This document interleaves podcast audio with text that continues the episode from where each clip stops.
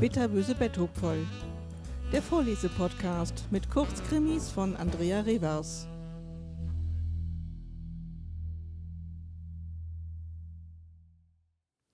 Falsch geparkt.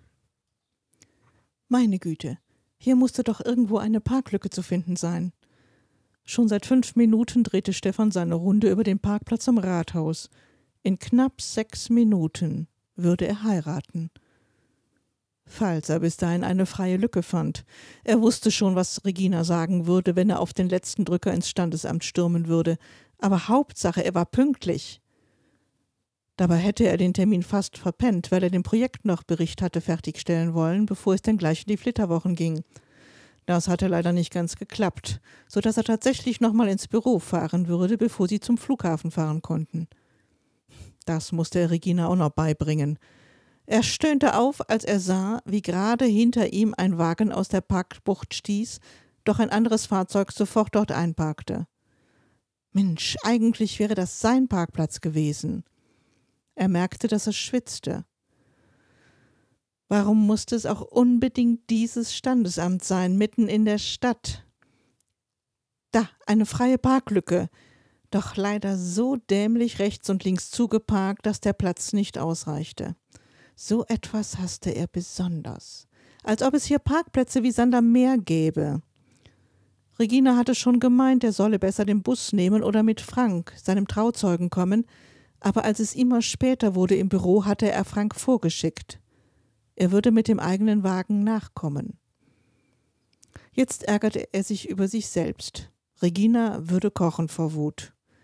Sie hatte ihm extra nahegelegt, etwas früher zu kommen und noch ihre Verwandten zu begrüßen, speziell Tante Clara, die heimliche Erbtante. Diese legte anscheinend Wert auf eine Vorzugsbehandlung. Er hatte hoch und heilig versprochen, einen guten Eindruck zu hinterlassen. Noch eine Runde. Das durfte echt nicht wahr sein. Gleich würde er seinen Wagen mitten auf den Gehweg parken. So langsam war ihm das alles egal.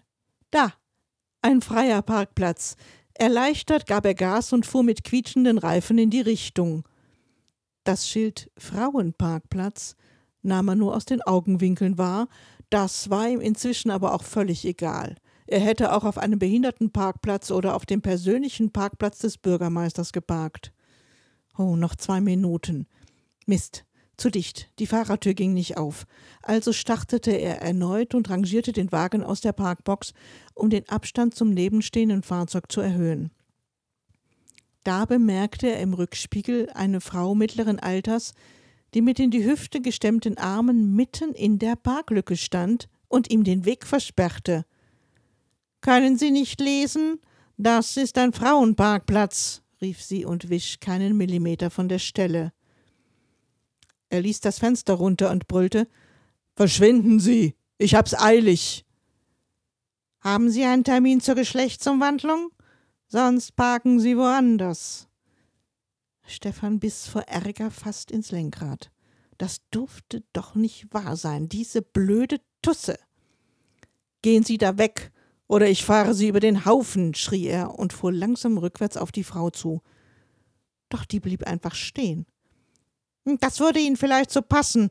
Ich gehe hier nicht weg. Sie können mich mal. Das ist ein Frauenparkplatz und Sie werden hier nicht parken, schrie sie ihn an. Völlig verzweifelt raufte sich Stefan die Haare. Meine Hochzeit geht jetzt los, ich muss da rein. Doch die Frau ließ sich nicht erweichen.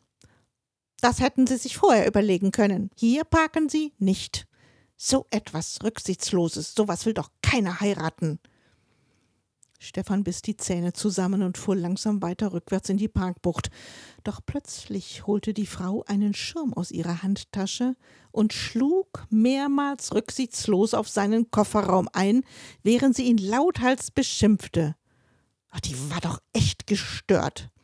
Stefan dachte an die Dellen in seinem neuen Leasingfahrzeug und spürte, wie sich sein Puls beschleunigte.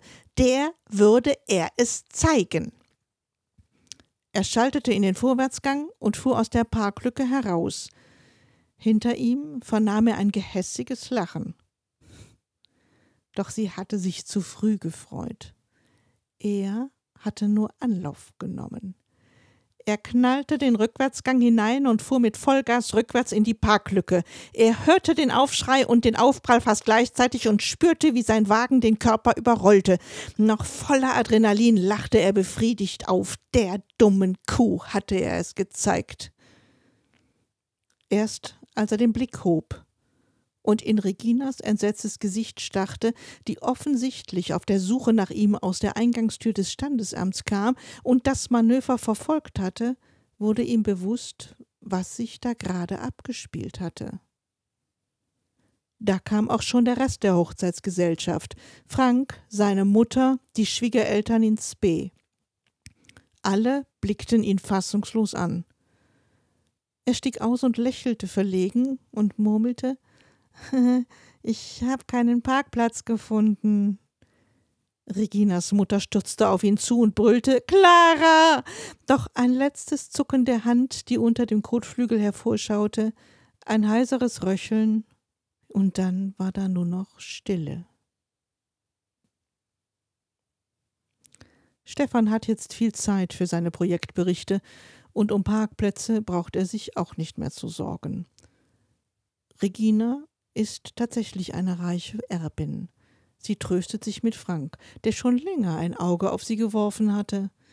In nächster Zeit wird geheiratet. In Las Vegas. Da gibt es eine Drive-In-Kirche.